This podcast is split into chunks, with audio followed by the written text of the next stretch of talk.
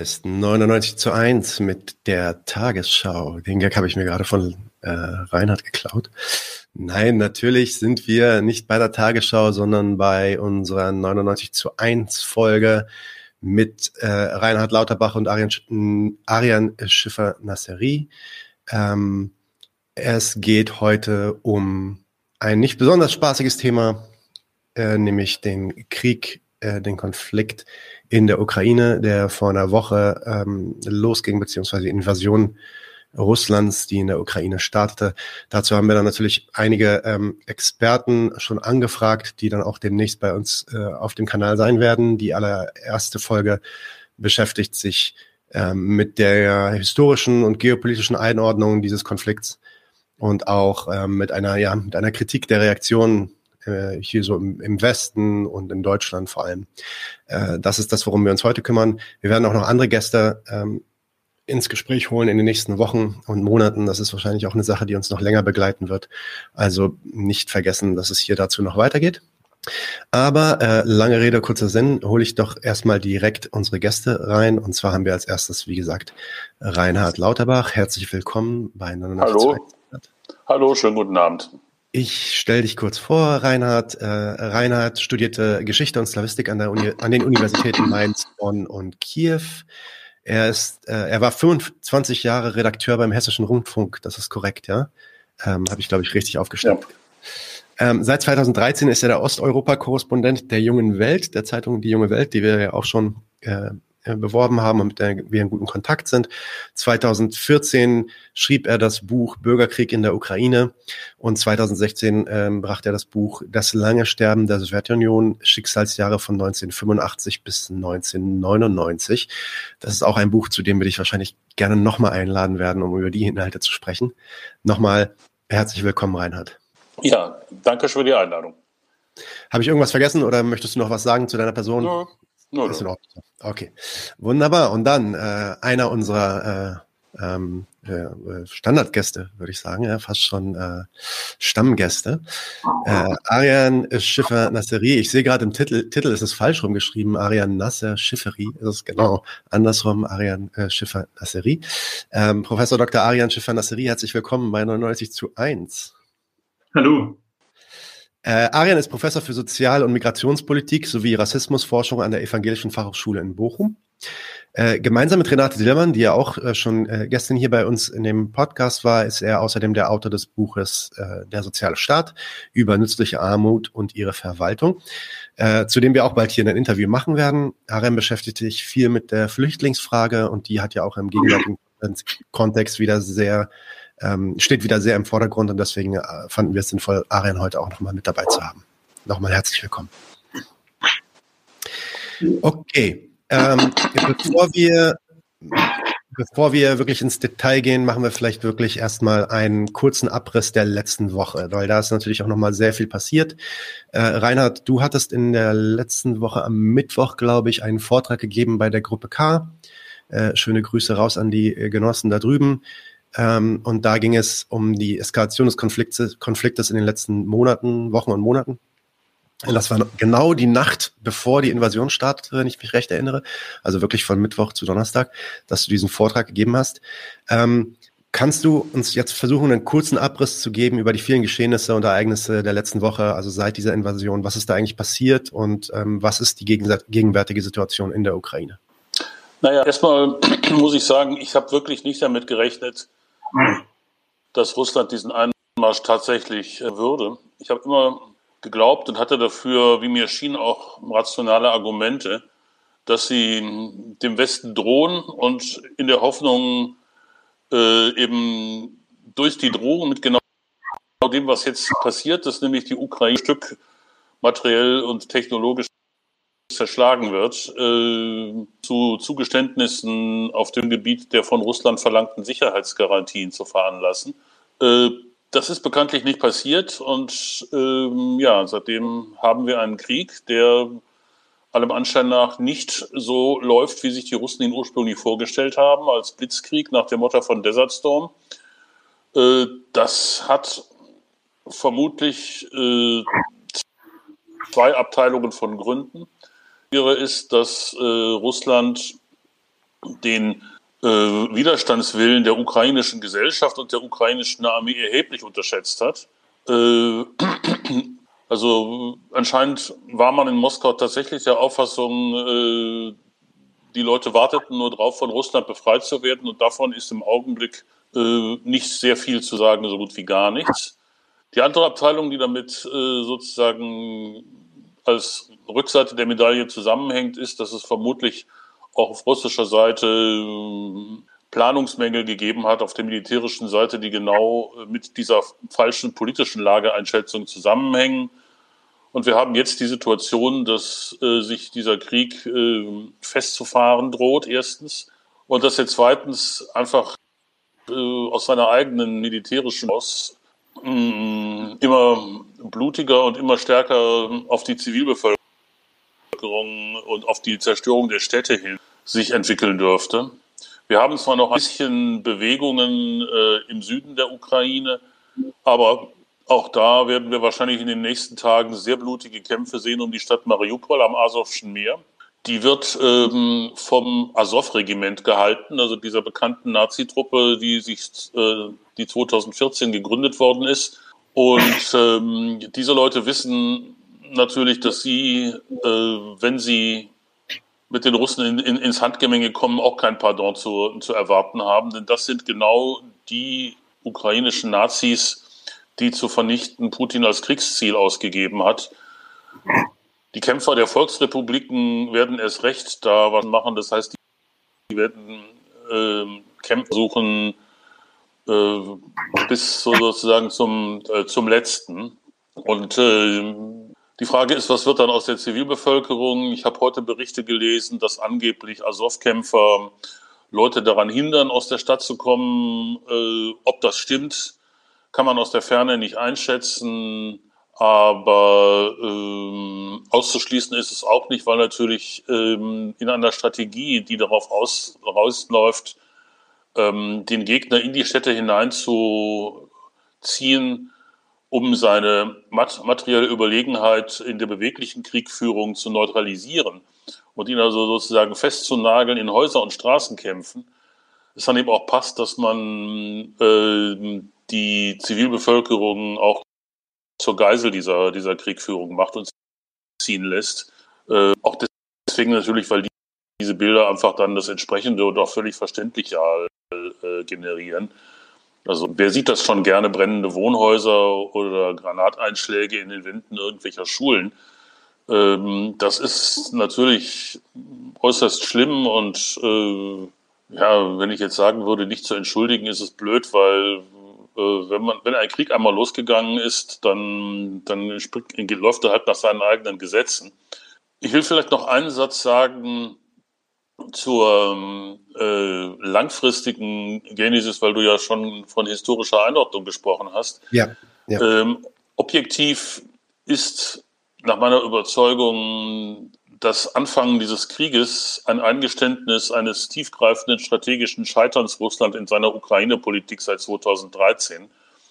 Ich will erklären, wie ich das meine. Äh, Russland hat zunächst einmal, solange nicht herrschte, darauf gesetzt, dass einfach schweigende Mehrheit der Ukrainer befrieden werde.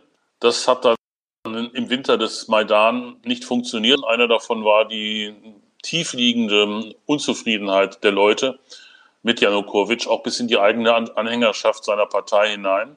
Äh, und dann passierte der Frühjahr, das Frühjahr 2014, also die russische Übernahme der Krim, die im Wesentlichen, wie mir scheint, militärische Gründe hatte. Es ging halt einfach darum, Russland erstens die Basen in Sevastopol und einigen anderen Orten auf der Krim zu erhalten und zweitens zu verhindern, dass die, dass die Krim mit diesen Basen so als mehr vorragend, wie sie nun mal liegt, wenn, das, wenn man auf die Landkarte schaut, äh, zu einer Position der NATO wird, die dann umgekehrt äh, die verbliebene russische Schwarzmeerküste, also den Südabhang, den Südwestabhang des Kaukasus, äh, in die Zange genommen hätte und äh, im Grunde jede russische maritime Präsenz in Novorossiysk äh, zwecklos gemacht hätte, schlicht und einfach. Ja, die hätten im Grunde ihre, ihre Schiffe nur noch in geordneter Formation nach Murmansk oder Kaliningrad evakuieren können und dann wäre halt ähm, Russland vom Schwarzsilber angreifbar geworden. Also das waren ganz pragmatische Gründe, äh, alles, was Putin da erzählt hat, über Einigung mit äh, Landsleuten und Brüdern, halte ich für ähm, äh, Gesums und nationalistisches Geschwurbel.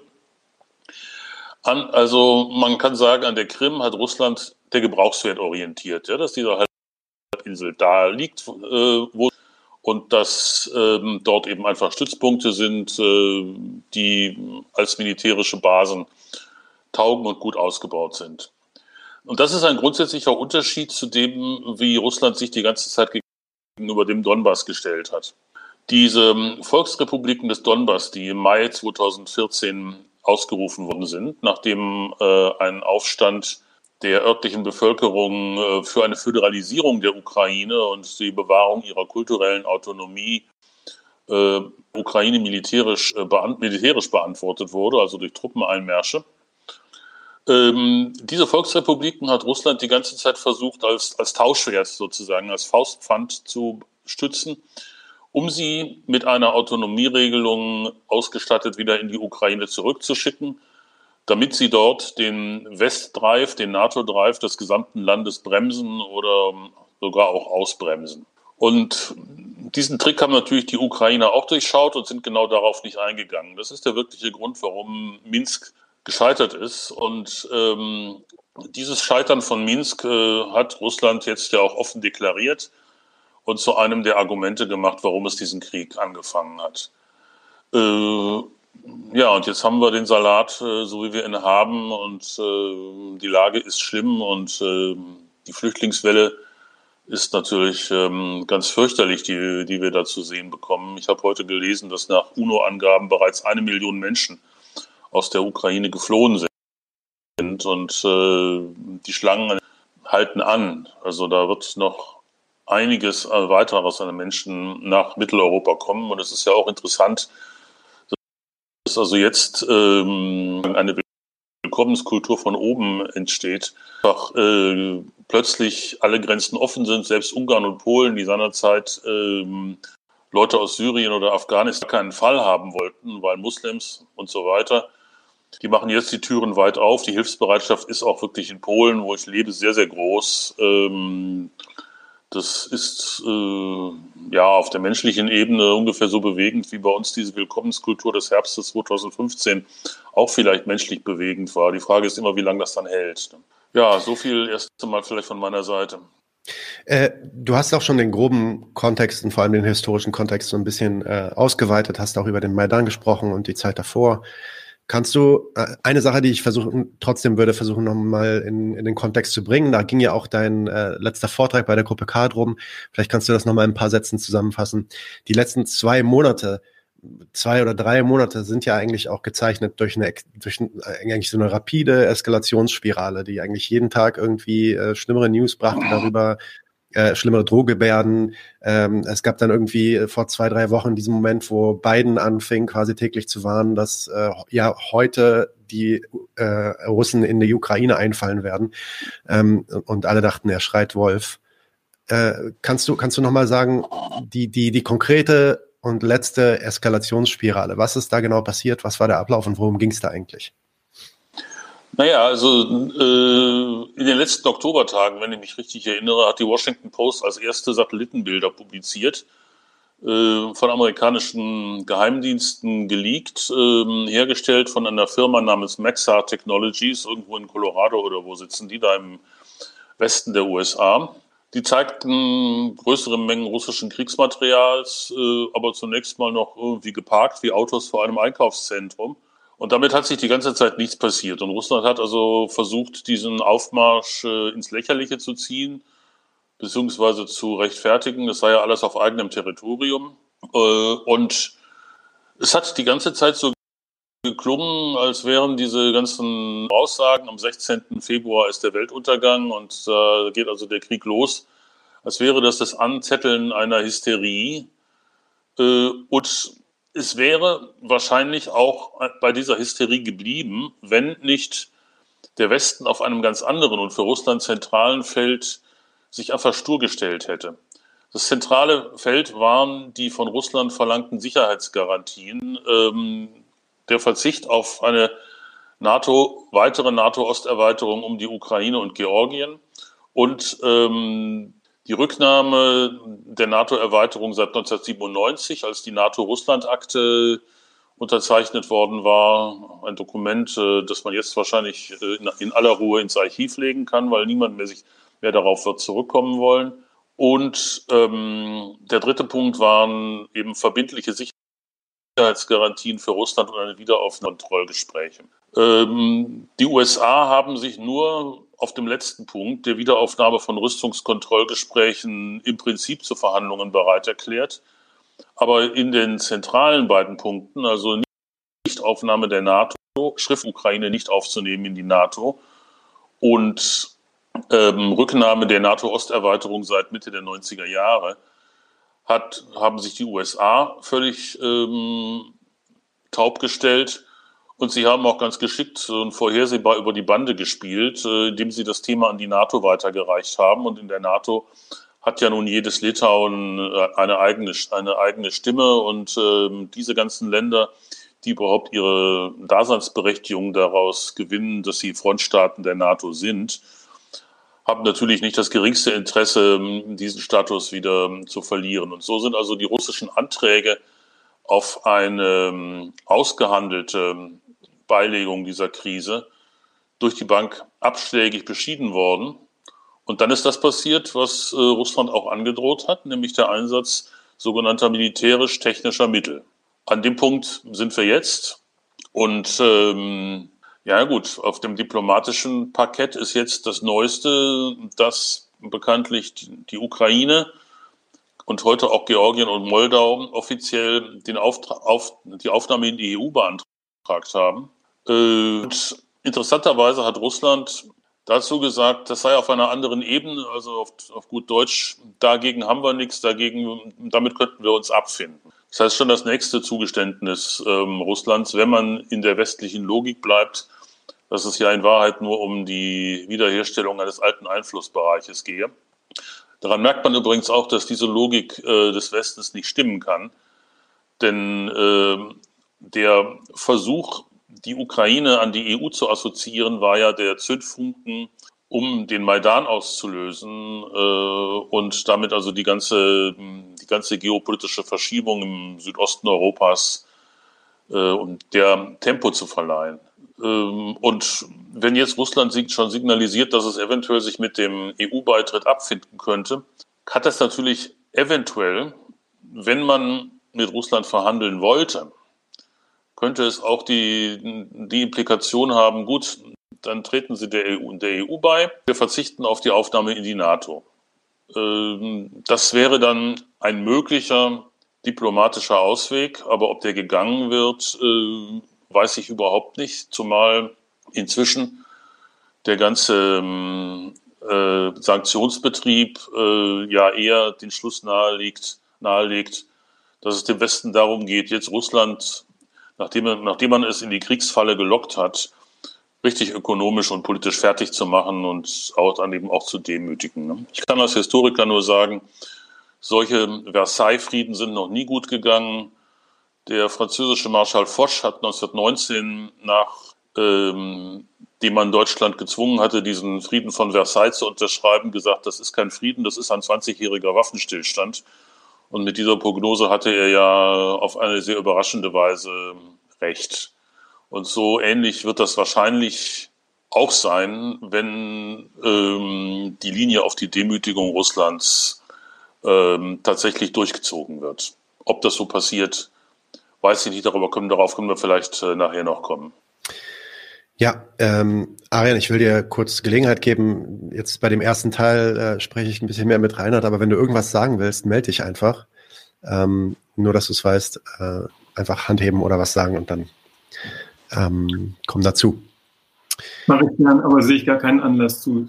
Wunderbar. Zu. Alles klar. Ähm, kommen wir mal zu der Geopolitik. Also jetzt haben wir so ein bisschen den historischen Rahmen abgecheckt und wir haben natürlich auch gleichzeitig schon ein bisschen über die geopolitischen Hintergründe dabei gesprochen. Äh, nun ist die Ukraine ja nicht erst seit kurzem, sondern schon eigentlich seit vielen Jahren äh, Zentrum eines internationalen geopolitischen Konflikts, der auch nicht erst jetzt äh, in dem Krieg mündete. Das heißt, Kämpfe und Kriege gab es äh, dort vorher auch, Bürgerkriege und so weiter. Ähm, offensichtlich ist Russland einer der wichtigsten Player wir haben jetzt ein bisschen abgesteckt, so was deren Interesse ist, ähm, zumindest deren ähm, äh, professed, also deren ähm, selbst dargestelltes Interesse, Sicherheitsbedürfnisse, ähm, äh, NATO-Beitritt etc. Ähm, natürlich sind da die USA auch irgendwie involviert, die NATO. Kannst du vielleicht mal kurz abreißen, wer sind hier eigentlich die Hauptplayer und was wollen die eigentlich von der Ukraine? Ähm, und und wo, worum dreht sich dieser Konflikt eigentlich, wenn man mal wirklich von diesen konkreten ähm, äh, Streitereien und Auseinandersetzungen abstrahiert und versucht, ein größeres ähm, geopolitisches Bild zu betrachten? Worum geht's hier eigentlich? Sind es Rohstoffe? Geht es um diese Pipeline, über die gesprochen wird? Äh, das, ist es ein geostrategischer Standortvorteil, den man sich da irgendwie erhaschen will? Worum geht's? Geht es an mich die Frage oder an Ari? Äh, an, an, an dich, Reinhard. Okay.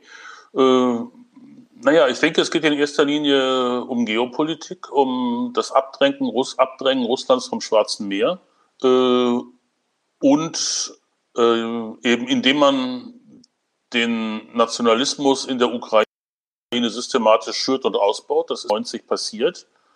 Man muss allerdings sagen, dieses Schüren und Ausbauen des Nationalismus in der Ukraine ist alles in allem durchaus erfolgreich passiert. Also die große widerstandsrheinischen Gesellschaft zeugt meiner Ansicht nach davon, dass das eben nicht nur einfach irgendwie ein paar vernagelte Nazis sind, die da zugange sind, sondern dass sich da ein normaler staatsbürgerlicher Nationalismus unter den ukrainischen Staatsbürgern entwickelt hat, der sich halt so auf das Land bezieht, äh, in dem man nun mal lebt, von dem man, von dessen Leistungen von, des Staates man abhängig ist in verschiedenster Art und Weise wie halt der Däne sich auf Dänemark bezieht, der Deutsche auf Deutschland und der Franzose auf Frankreich. Ähm, nach der Seite ist es also, also das nur als faschistische Umtriebe zu verstehen, ist meiner Ansicht nach eine, eine gefährliche Verkürzung. Man muss ja auch bedenken, dass eigentlich äh, die gesamte Bevölkerung der Ukraine in den Jahrgängen jünger als, sagen wir mal, Mitte der 70er Jahre ihre politische Sozialisation ja bereits in der unabhängigen Ukraine also auch in, im Rahmen von tendenziell antirussischen Narrativen bekommen hat. Und äh, dies führt natürlich äh, dazu, dass äh, das ganze Gerede von Putin über die Ukraine als Brudervolk also wirklich nur noch hohl klingt. Und äh, ich würde das heute als, als, ähm, ja, als, hohlen, als hohlen Panslavismus bezeichnen, äh, auf den man sich auch von linker Seite überhaupt nicht mehr beziehen sollte. Das ist vorbei und kommt auch nicht wieder. Ähm, ein wichtiger ja, geopolitischer Hintergrund ist ja auch die Diversität in der Ukraine. Also du hast es auch schon angesprochen, es gibt dann natürlich jetzt auch ein neu aufgekommenes, neu, also relativ neu in den letzten 10, 20 Jahren aufgekommenes Nationalgefühl. Ähm, es gibt ja auch eine nationale Diversität in der Ukraine selbst. Das heißt, es gibt viele russischstämmige Menschen dort. Ähm, dann gibt es äh, Leute, die sich selber auch als Russen, Russen verstehen, zum Beispiel diese Provinz in der Ostukraine. Gleichzeitig wissen wir jetzt von diesen Hardcore Nazi-Szenen und ganze Bataillons oder äh, faschistische Gruppen quasi, die die Ukraine als ihr Vaterland verteidigen wollen. Kannst du uns ein bisschen ausführen, wie diese Diversität in der Ukraine aussieht? Ähm, äh, inwiefern, inwiefern die Ukraine gespalten ist als ein Land, was sie, Russland angeht. Sie ist genau, sie, sie ist äh, mit dieser Spaltung in die Unabhängigkeit reingegangen. Aber ähm, es stellt sich raus jetzt in diesen Tagen, oder ich, man konnte das auch vorher schon sehen, dass äh, ein gut Teil der Aktivisten Leute waren, die Russisch gesprochen haben im Alltag. Also die einfache Unterscheidung zwischen Russisch sprechenden und Ukrainisch sprechenden trifft den Punkt überhaupt. Ähm, das ist eben genau der, der Hinweis, den ich gerade gemacht habe auf, den, auf das normale Staatsbürgerbewusstsein der Ukraine, was halt in den russischsprachigen Städten wie Kharkov, Kharkiv, Entschuldigung, ähm, äh, genauso Platz greift wie in Lemberg. Ne? Das äh, genauso wie es in Deutschland ein Staatsbürgerbewusstsein in Hamburg genauso gibt wie in München. Äh, obwohl es da durchaus kulturelle oder soziokulturelle Unterschiede gibt zwischen Norddeutschland und Bayern, nehme ich an. Ne? Ja, okay, verstehe. Vielleicht als letzter Punkt äh, zur geopolitischen Einordnung. Um, um, ich meine, viele, viele Leute zerbrechen sich den Kopf darüber, was äh, und es wird natürlich immer Putin gesagt, äh, nicht Russland. Äh, wa was ist eigentlich das Ziel Russlands? Was ist eigentlich das Ziel von Putin? Was will er in der Ukraine hier erreichen? Es gibt natürlich die Sachen, die er sagt, Denazifizierung, und äh, ab, ein Abtreten der ukrainischen Regierung etc. Aber was glaubst du ist sein eigentliches Ziel hier in dieser, ähm, in dieser Invasion? Warum äh, soll man nicht einfach mal zur Kenntnis nehmen, dass was erklärt wird? Dass Russland eben voll, äh, anstrebt, dass die Ukraine ein militärpolitisch neutrales Vorfeld ist, äh, das nicht dafür verwendet werden kann, irgendwelche äh, superschnellen Raketen auf Moskau zu richten. Äh, ich finde, das, das reicht schon. Da muss man jetzt nicht irgendwie äh, irgendwelche Eigentlichs dahinter suchen. Zumal das okay. ja auch schon auf den entschiedenen Widerstand des Westens trifft. Das ist auch noch so ein Punkt übrigens, den ich vielleicht an der Stelle mache. Es wird immer gesagt im Westen, na, jedes Land hat das Recht, ähm, seine, seine Bündnisse frei zu bestimmen. Ja, das mag schon sein. Es steht, steht aber auch in etlichen Dokumenten der OSZE, dass keine Sicherheit auf Kosten der Sicherheit seiner Nacht äh, realisieren kann oder soll. Und das ist der Punkt, auf den die Russen immer, immer ähm, äh, rekurrieren, dass gesagt wird, gut, dass, ähm, wenn die Ukraine den Weg in NATO wählt, dann bedroht das uns. Und deswegen sind wir nicht gewillt, das hinzunehmen. Ja, und jetzt haben wir die sehr praktisch schon, dass, dies, äh, dass sie dies eben nicht hinzunehmen versuchen. Und was hältst du dann von dieser Narrative des Imperialismus äh, Russlands? Dass das eine, ein imperialistischer Move ist? Äh, ich meine, im Endeffekt ähm, äh, überhaupt der, das Interesse Russlands an der Ukraine und an der Hegemonie, sage ich mal, der Herrschaftshegemonie in der Ukraine ein imperialistisches Interesse ist? Das ist ein, äh, ich sag mal, das ist so ein, so ein Küchentischverständnis von Imperialismus. Denn äh, man stellt sich vor, Imperialismus ist, wenn jemand seine Grenzen ausdehnt. Äh, dabei ist das für modernen Imperialismus überhaupt nicht mehr erforderlich. Man sieht daran, dass der US prima damit leben kann, dass ähm, irgendwo irgendwelche Kleinstaaten sind, die äh, in ihm ihr, die wesentliche Orientierung ihrer eigenen Staatsräson finden. Solange dieses Benutzungsverhältnis funktioniert, äh, brauchen die USA überhaupt nicht ihre Grenzen nach, nach Deutschland oder Litauen auszudehnen. Alright. Kommen wir mal auf die Reaktion. Ich glaube, viele Leute in den Chats, äh, ich habe ein paar Fragen dort schon gesehen, die vielleicht eventuell auch dadurch beantwortet werden, stellen sich dann eigentlich die Frage, warum die Reaktionen hier in Deutschland und im Westen generell auf diese Invasion eigentlich so ausfallen, wie sie aus, ausfallen. Ähm, vielleicht Arian jetzt mal zuerst, weil du schon so lange still warst. Was, wie würdest du die Reaktion des Westens im Allgemeinen auf diese Invasion erstmal beschreiben und ähm, ja, was geht hier eigentlich gerade ab? Ja, ich würde sagen, es gab ähm, Reaktionen auf unterschiedlichen Ebenen. Als erstes mal eine riesige Welle der moralischen Empörung über diesen Krieg von den ja, verantwortlichen Repräsentanten westlicher Länder, den Medienschaffenden, aber auch eines ja nie dagewesenen Teils der Bevölkerung, eine riesige Einheit und Verbrüderung in dieser moralischen Empörung. Zweitens natürlich diplomatische Reaktionen und drittens dann die richtig handfesten, die militärischen, wirtschaftlichen, flüchtlingspolitischen Reaktionen. Ich würde als, am liebsten als erstes mal auf dieses erst auf diesen ersten Punkt, also diese riesige Welle der Empörung eingehen, die ja, glaube ich, allen bekannt ist und allen auch bekannt ist, an welchen Stichworten die sich festmacht. Also ich habe es mir nur noch mal kurz notiert, ihr kennt es wahrscheinlich auch. Erstens, ähm, dieser Krieg, dieser Einmarsch Russlands in die Ukraine wird gebrandmarkt als Bruch des Völkerrechts, der absolut indiskutabel ist. Zweitens wird darauf hingewiesen, ähm, es handelt sich um einen Krieg in Europa und auch das sei absolut inakzeptabel.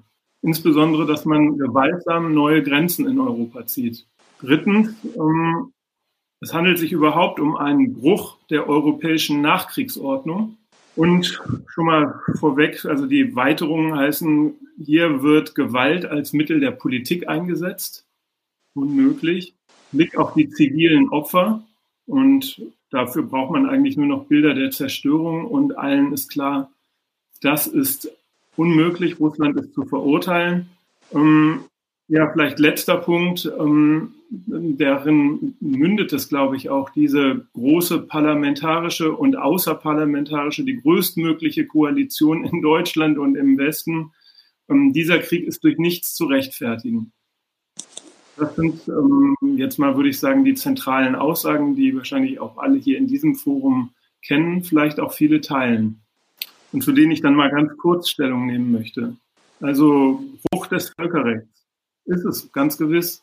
Im Übrigen aber auch, und das kam ja auch schon in den wenigen kritischen Foren und Stellungnahmen, ähm, genauso wie im Übrigen der Kosovo-Krieg der NATO 1999, der Einmarsch in den Irak oder auch, um was ganz Aktuelles zu nehmen, die Bombardements, die jetzt zeitgleich sich die Türkei im Nordirak und in, in Nordsyrien äh, leistet, inklusive Besetzung von ganzen Provinzen wie Afrin oder Idlib.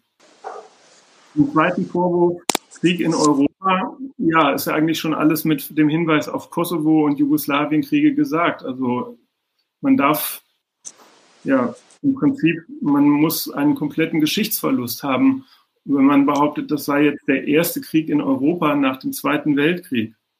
Es seien zum ersten Mal neue Grenzen gezogen worden.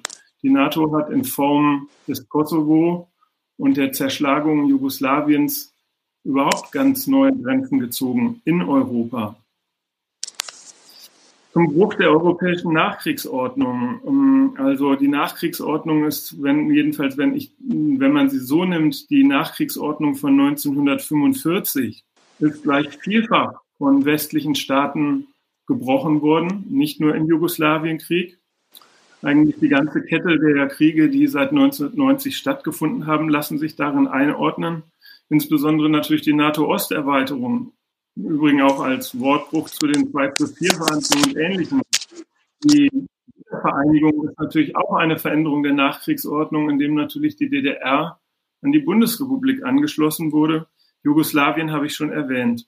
Dass Gewalt kein Mittel der Politik sein darf, ist eigentlich nur absurd, weil die Politik, schon die zivile Politik, die Rechtsprechung von Staaten, ihre Durchsetzung im Innern, die Verbindlichkeit ihrer Ordnung auf ihrem Gewaltmonopol beruht und weil sie dieses Gewaltmonopol nach außen immer dann einsetzen, wenn andere Mittel der Erpressung nicht möglich sind. Und wer zumindest kritisch die letzten 32 Jahre nach dem Ende der Sowjetunion verfolgt hat, war das eine laufende Kette von Kriegseinsätzen der NATO. Im Übrigen aktuelle Auskunft der Bundeswehr heißt, sie hat es in zehn sogenannten Einsätzen auf drei Kontinenten unterwegs.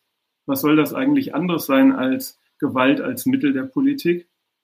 Und natürlich produziert jeder dieser Einsätze auch zivile Opfer. Ich fasse das jetzt mal so zusammen. Auf den ersten Blick muss man also sagen, diese Empörung, diese offiziellen Empörungsbegründungen sind ein Totalverlust an Realitäts- und Geschichtsbewusstsein. Ein Totalverlust und in der Hinsicht gleicht diese, gleichen diese Reden, die Politiker, Medienschaffende und auch viele Bürgerinnen und auch kritische Menschen jetzt am laufenden Band wiederholen, wirklich schon einer gewissen Gehirnwäsche, als ob das nicht dauernd, auch gegenwärtig, alles der Fall sei. Das, auf den zweiten Blick ziehe ich daraus aber eine andere Schlussfolgerung, nämlich gar nicht, dass ähm, die Politik, die Medienschaffenden geschichtsvergessen sind, sondern dass es hier sich halt um einen Krieg anderer Art handelt, nämlich eben gerade keinen Krieg den die NATO, den die westliche Staaten, die USA, ihre Verbündeten und Blick führen. Sondern das ist jetzt ein Krieg, den Russland führt. Und das ist der eigentlich zentrale Skandal. Deswegen die moralisch ja maßlose Empörung. Eigentlich heißt das eben, das Recht zur Kriegsführung überall auf dem Globus ist das Recht westlicher Staaten.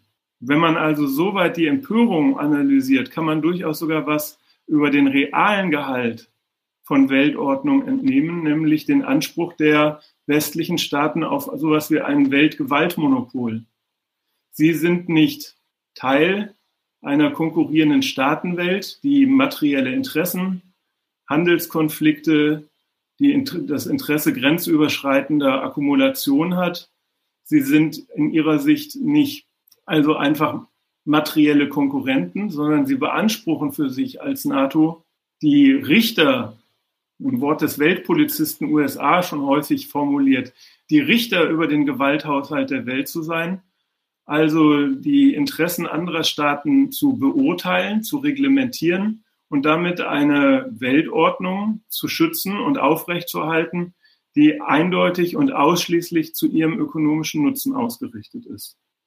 Und dieses Weltgewaltmonopol wird durch Russland nun verletzt.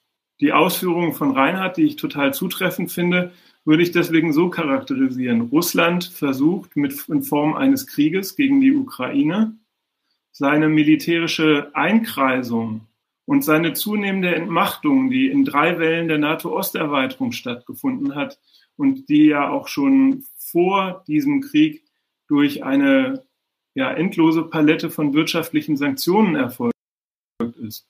Russland versucht im Ukraine-Krieg ja sowas wie eine Flucht nach vorn, einen Ausbruch aus seiner militärischen Umkreisung und zwar mit dem Ziel, da meine ich auch, sollte man ja den Präsidenten dieser kriegsführenden Nation ernst nehmen, der Neutralisierung und Entwaffnung der Ukraine, die eindeutige Westbindung und die Randführung ja, von der NATO an die unmittelbar russische Grenze, an dieser Südflanke Russlands, will sich dieser Staat nicht bieten lassen. Insofern stoßen hier aufeinander der unbedingte Anspruch auf ungestörte Weltherrschaft und der Versuch Russlands, seine weitere Entmachtung zu unterbinden. Soweit mal vielleicht erst zu, zur Kriegskonstellation. Und die gibt natürlich auch schon erste, na, machen wir erstmal da Punkt. So viel mal Abteilung moralische Empörung. Dann würde ich Reaktion des Westens zweitens sagen, Diplomatie. Und diese Diplomatie ist ja völlig identisch mit Punkt eins, nämlich eine eben diese moralische Empörung, die sagt, Russland hat keine Gründe.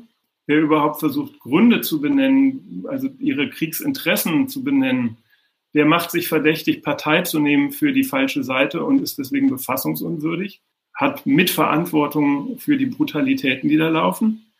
Und in dieser Form, wie jetzt also nicht nur Bevölkerung oder berufsmäßige Moralisten in den Medien, sondern die Außenpolitik der Bundesrepublik der USA sich so dazu stellt, Putin als Wahnsinnigen charakterisiert, geben sie kund, dass sie das ja von Reinhard vorhin charakterisierte Interesse Russlands, eine militärisch neutrale Ukraine, nicht zur Kenntnis nehmen wollen, darauf keinen Millimeter einzugehen gedenken und deswegen also sagen, Russland hat sich entweder mit unserem Standpunkt abzufinden oder es gibt Krieg. An dieser Stelle also härter noch formuliert. Ähm, der Westen, insbesondere also die USA, wollen diesen Krieg und haben, ja, da möchte ich an Reinhards Formulierung anschließen, ähm, Russland sozusagen vor diese Frage gestellt. Entweder ihr lasst euch bedingungslos bieten, was wir jetzt als neue Eskalationsstufe machen, oder ihr fangt einen Krieg an und auf den werden wir reagieren. Fazit also bei dieser diplomatischen Ebene der Westen, der politische Westen, insbesondere die USA, wollten und wollen diesen Krieg. Und jetzt Reaktionen auf den Krieg im Sinne von Maßnahmen, die ergriffen wurden. Sie sind ja auch eigentlich weitgehend bekannt. Also erstmal ähm, die ökonomischen Maßnahmen, die erwähnte Sanktionspalette, insbesondere des Ausschluss Russlands möglichst aus dem Zahlungs- und Handlungsverkehr ähm, der Welt und der westlichen Staaten, mit SWIFT formuliert als das Zünden der ökonomischen Bombe. Und wenn man mal zwei Formulierungen deutscher bzw. Europapolitiker dazu zieht, es geht, Zitat Baerbock, darum, Russland wirtschaftlich zu ruinieren. Und von der Leyen seine industrielle Basis zu zerstören. Also auf dieser ökonomischen Ebene schon nichts Geringeres als die ja, ökonomischen Mittel, die, die, die Lebensgrundlage dieses Staatswesens und seiner Gesellschaft kaputt zu machen. Ich glaube, die Aufzählung der vielen flankierenden Maßnahmen ähm, ist jetzt nicht angemessen und unterstelle ich mal, dass sie da sind. Und auf einer zweiten Ebene Diplomatisch, militärisch heißt die Aussage aus, von der Weltmacht, aus Washington von Biden, US-Militär wird nicht direkt auf ukrainischem Boden in diesem Krieg eingreifen. Das würde den Dritten Weltkrieg bedeuten und das wäre ein Atomkrieg, der wahrscheinlich mit globaler Vernichtung endet. Das möchte man möglichst, zumindest zur Zeit nicht, aber alles darunter irgendwie schon. Und alles darunter heißt, dass die westlichen Staaten sich entschlossen haben, an die Ukraine Waffen zu liefern, in erheblichem Umfang, vor allen Dingen Panzerabwehrwaffen, Panzerfäuste und Stinger-Raketen, die die Lufthoheit Russlands über der Ukraine unschädlich machen sollen, ohne dass die NATO unmittelbar selbst dort in den Krieg eintritt.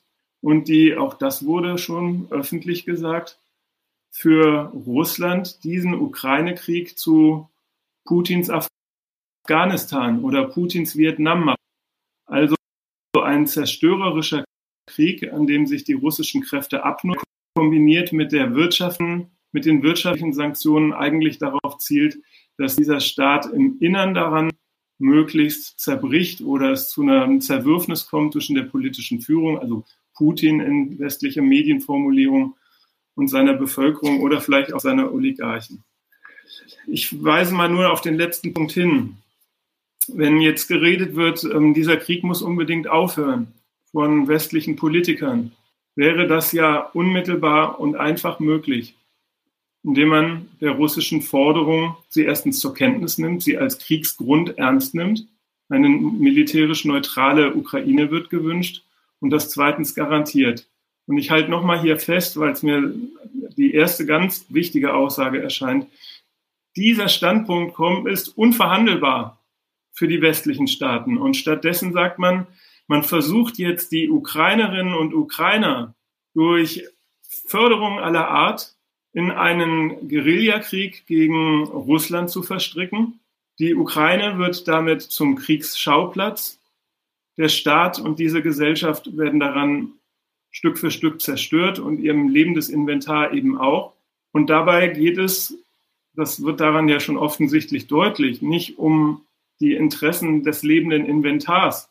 Was hätte sich für die eigentlich geändert, wenn sie unter russischer Besatzung arbeiten gehen, Steuern zahlen, eine, ihr, ihr Sparkassenguthaben haben, rein gar nichts. Sondern es geht eigentlich darum, diese Ukrainerinnen und Ukrainer real zu machen, bei dem westlichen Vormarsch oder bei dem westlichen Interesse der Eindämmung und möglichst Schwächung, wenn nicht Zerlegung des verbleibenden oder verbliebenen Restrusslands. Und dafür werden diese humanitären Katastrophen, auf die die Presse jetzt so mitfühlen schaut, ja überhaupt erst produziert, inklusive Flüchtlinge. Aber darauf kann man vielleicht später noch zu sprechen kommen.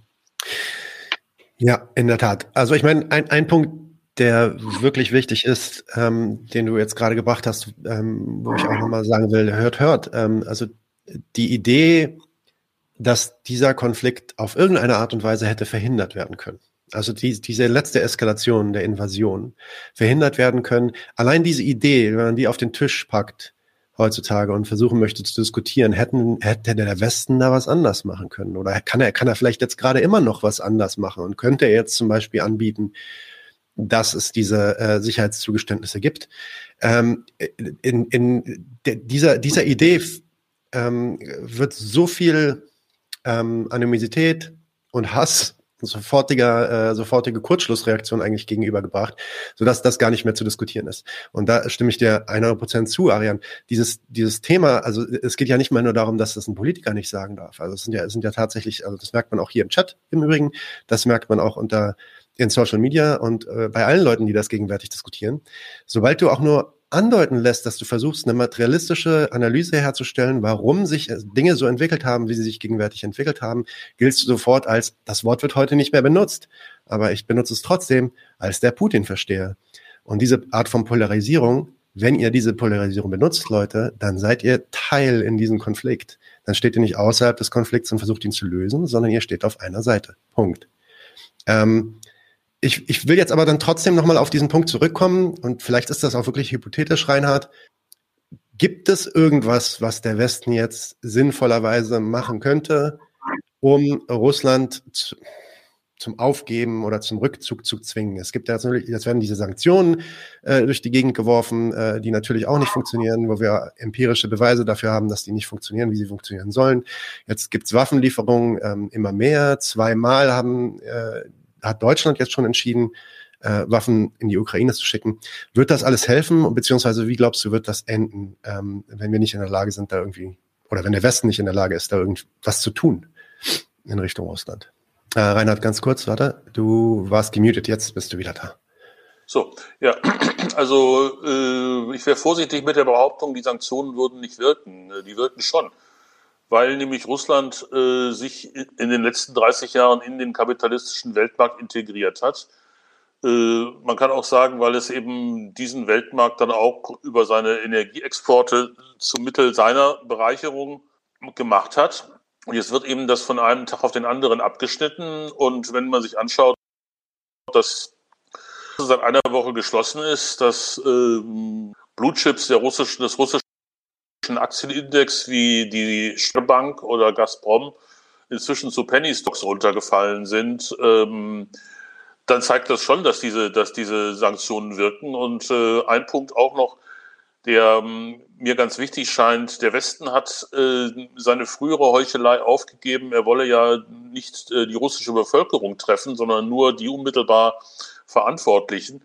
Jetzt soll ausdrücklich die Bevölkerung getroffen werden, damit sie äh, Putin ihre Loyalität, ihre staatsbürgerliche Loyalität aufkürt. Also das ist, äh, der Westen bekennt sich ganz offen zum Ziel Regime Change. Und wenn man da eine äh, historische Analogie äh, ziehen möchte.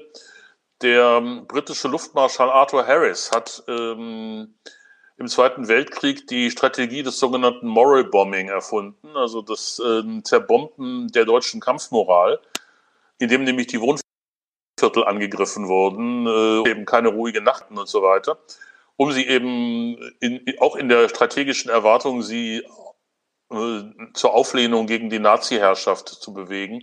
Das hat bekanntlich nicht funktioniert. Im Gegenteil, die Bombenangriffe haben äh, die Bomben geschädigt und das Regime noch enger zusammengebracht, weil nämlich das Regime sich einfach durch den Einsatz der Feuerwehr und durch das Bereitstellen von, von warmer Suppe am Morgen nach dem Bombenangriff ähm, genau für die Leute als ganz praktische Existenzbedingung bewährt hat, also genau das, diese, dieses staatsbürgerliche hm, Zugehörigkeitsbewusstsein zementiert hat. Und wenn der Westen jetzt versucht, diese, dieselben Rezepte mit Bezug auf, äh, anzuwenden, dann bin ich mir überhaupt nicht sicher, was dabei, was dabei herauskommt. Auch wenn, also im Moment sehe ich eines allerdings durchaus aus der, aus der Oligarchenklasse, ähm, Distanzierungen kommen. Also es haben gleich zwei dieser Figuren, Alek Deripaska, der Aluminiumkönig von Sibirien,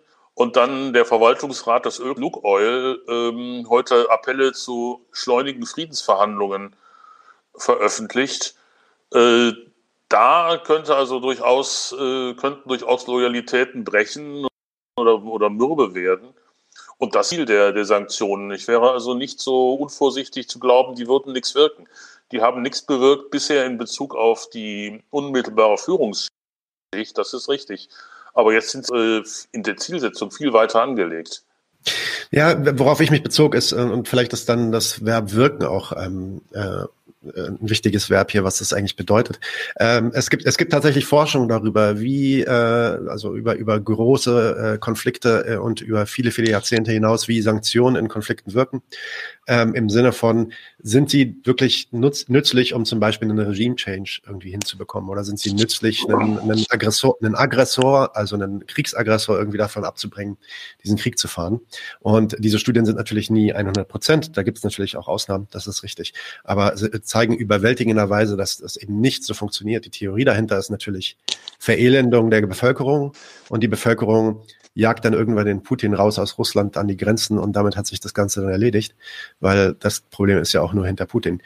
Und deswegen meine Idee, ähm, dass das nicht wirkt in diesem Sinne, ähm, gut, dass jetzt alle, einige Oligarchen jetzt auch ihre Yachten gesiezt bekommen, das haben wir, glaube ich, heute gehört. In Frankreich wurde, glaube ich, gerade eine ähm, äh, beschlagnahmt. Ähm, da werden bestimmt auch einige ein bisschen unbequem werden mit, mit, äh, mit der Führung. Das ist richtig. Ähm, Arian, ein Wort zu der Flüchtlingsfrage, bevor wir versuchen, da ein, kleine, ein kleines Resümee zu bilden. Ähm, das neue Mantra, ich, vor allem hier in Deutschland, ist ja äh, Solidarität mit der Ukraine. Äh, einen, einen interessanten Clash sehen wir, das hast du auch schon angedeutet, ähm, in, in deinem Vergleich zu den anderen Flüchtlingen, aber sehen wir halt im Umgang mit den Flüchtlingen, ähm, die äh, quasi äh, ja ukrainisch gelesen werden und äh, oder einen, einen, ukrainischen Pass haben und solche, die es nicht haben, zum Beispiel Syrer, Palästinenser, Afrikaner. Wir sehen immer mehr Videos davon, wie diese Leute irgendwie aus Zügen aussortiert werden. Und es gibt, es gibt dann so sogenannte gute Flüchtlinge und äh, sogenannte schlechte Flüchtlinge, wie ich es jetzt mal ein bisschen polemisch bezeichnen würde. Ähm, ist das, ist diese neue Entwicklung, die ja ziemlich viele gerade schockiert darüber, wie damit umgegangen wird. Also einerseits, yay, Flüchtlinge, willkommen, Willkommenskultur wie damals halt auch. Äh, vor allem in Deutschland, es gibt jetzt, glaube ich, auch ähm, Züge aus der Ukraine nach Deutschland, die von Deutschland quasi bezahlt werden. Also umsonst kann man da mit dem Zug nach Deutschland fahren. Ähm, ist das und, und gleichzeitig aber diese Auslese, also wirklich, ich würde es wirklich so nennen, diese Auslese an welche Flüchtlinge lassen wir durch und welche nicht. Ist das eigentlich was Neues? Ist das eine Neuentwicklung oder ist das eigentlich nur eine Fortführung der berühmt-berüchtigten Willkommenskultur, die wir so kennen? Das ja. ging jetzt an Arian, nehme ich an, ne? Genau, ja. Aber ich freue mich auch rein, wenn du noch was dazu sagst. Natürlich. Ähm, ich würde mal folgendes fällt natürlich Gemeinsamkeit auf. Flüchtlinge sind die Folge von Kriegen. Die Zunahme weltweit in den letzten 30 Jahren, eine kontinuierliche Steigerung, ähm, ist ein Ausdruck der Weltordnungskriege, die geführt wurden nach 1990. Und nochmal so eine kleine geopolitische Bemerkung an der Stelle. Also die Behauptung, dass wenn erstmal der Kommunismus weg ist, das Reich des Bösen, würde endlich Frieden eintreten auf der Welt. Das wäre überhaupt der einzige Grund für Militär. Der hat sich allein so faktisch blamiert. Ganz im Gegenteil haben erstmal die westlichen Staaten, das was ich vorhin genannt habe, unter George Bush Senior eine neue Weltordnung ausgerufen, in der sie ihr Gewaltmonopol beanspruchen und mit dem ersten Golfkrieg gegen Saddam Hussein dann auch praktisch dazu und in der Folge immer weitere Kriege mit immer mehr Flüchtenden. Diese Flüchtenden, das ist die Gemeinsamkeit, sind also Folge der Weltordnungskriege und die Ukraine ist auch in diese Weltordnungskriege dahingehend einzuordnen, dass Russland auf seine weitere Einkreisung jetzt mit einem Krieg reagiert hat. Und jetzt der Riesenunterschied, den hast du, finde ich, schon richtig dargestellt. Diesmal sind es aber die Flüchtenden vor einem Krieg des Feindes. Und denen wird tatsächlich auf der politischen Ebene anders begegnet als von der eigenen Kriegsführung. Wenn man es polemisch zusammenfassen wollte, müsste man sagen, man darf niemals das Kriegsopfer der Weltmacht und ihrer Verbündeten werden. Das ist, gilt jetzt für die Ukrainer eben nicht. Sie sind erstmal unmittelbar Opfer der Militäraktionen Russlands und sie mit ihnen verfährt. Reinhard hat das vorhin schon gesagt, wenn man es vergleicht mit dem Umgang Polens an der belarussischen Grenze, wo man die Menschen kaltblütig im Wald hat verhungern und erfrieren lassen, wo man die Flüchtenden als ja, Angriff auf Polen genommen hat und gleich auch den Notstand, ich weiß nicht, vielleicht was sogar der Kriegszustand ähm, ausgerufen hat, werden Sie jetzt herzlich willkommen. Ein krasser Unterschied, ein krasser Unterschied zu den Menschen aus der arabischen und muslimischen Welt, den Opfern ja, dieser Weltordnung, die aus Afrika vor Hunger und Armut fliehen. Und ja, er macht eigentlich deutlich, was leider auch immer schon der Fall ist, nämlich Flüchtende sind selber Mittel der Politik. Und mit der Aufnahme von Flüchtenden jetzt versucht man diesen Krieg, ich betone es nochmal, den der Westen will, so lange wie möglich am Leben zu halten und stimmt deswegen auch einer Selektion, die wollte ich noch um ein Kriterium ergänzen zu, nämlich, dass die Männer, die vor dem Krieg fliehen wollen, nicht außer Landes dürfen, sondern von den ukrainischen Behörden zwangsrekrutiert werden. Das westliche Bild von lauter begeisterten Freiwilligen, die es natürlich gibt, stimmt natürlich nicht. Im Gegenteil werden viele Menschen, die einfach Angst haben um ihr Leben, viele Männer, in dem Fall mal geschlechtsspezifisch, ähm, einfach gezwungen, diesen Krieg jetzt zu führen. Alle Männer zwischen 18 und 60 Jahren werden zwangsweise an die Front geschickt und dort verheizt für den Konflikt. Ähm, zurück nochmal zu dieser Unterscheidung. Ähm, politisch ist es also die Regierung, das sind jetzt nützlich, jedenfalls Flüchtlinge, die durch den Einsatz der Gewalt des Feindes zustande kommen. Insofern unseren Respekt genießen. Und sie werden deswegen auch ähm, migrationspolitisch anders behandelt. Heute ging gerade durch die, die Entscheidung der Bundesrepublik, dass für sie nicht das Asylbewerber äh, gelten soll, sondern dass sie auf ein Jahr zuerst mal, zunächst mal befristet Sozialhilfe bekommen. Das ist materiell wesentlich eine Besserung im Vergleich zu den Asylwerberleistungsansprüchen. Und dass sie zweitens, auch das gilt normalerweise im Asylrecht nicht, eine Arbeitserlaubnis bekommen. Auch erstmal für ein Jahr befristet. Kann man sich gleich noch die Vertriebenen aus der Ukraine ökonomisch nützlich machen, indem man sie einbaut in den Niedriglohnsektor der Bundesrepublik. Also das ist die politische Unterscheidung und ihr Kalkül. Und die wurde gleichzeitig flankiert auch von Offiziellen mit folgenden Begründungen. Die hießen, die Ukrainerinnen und Ukrainer, das sind Europäer wie wir. Ich glaube, ein britischer Repräsentant hat sogar noch gesagt, die haben blonde Haare und blaue Augen wie wir. Und das richtet sich ja an die eigene Bevölkerung, die von ihren Offiziellen gelernt hat, in Europa und Deutschland ist kein Platz für Flüchtlinge.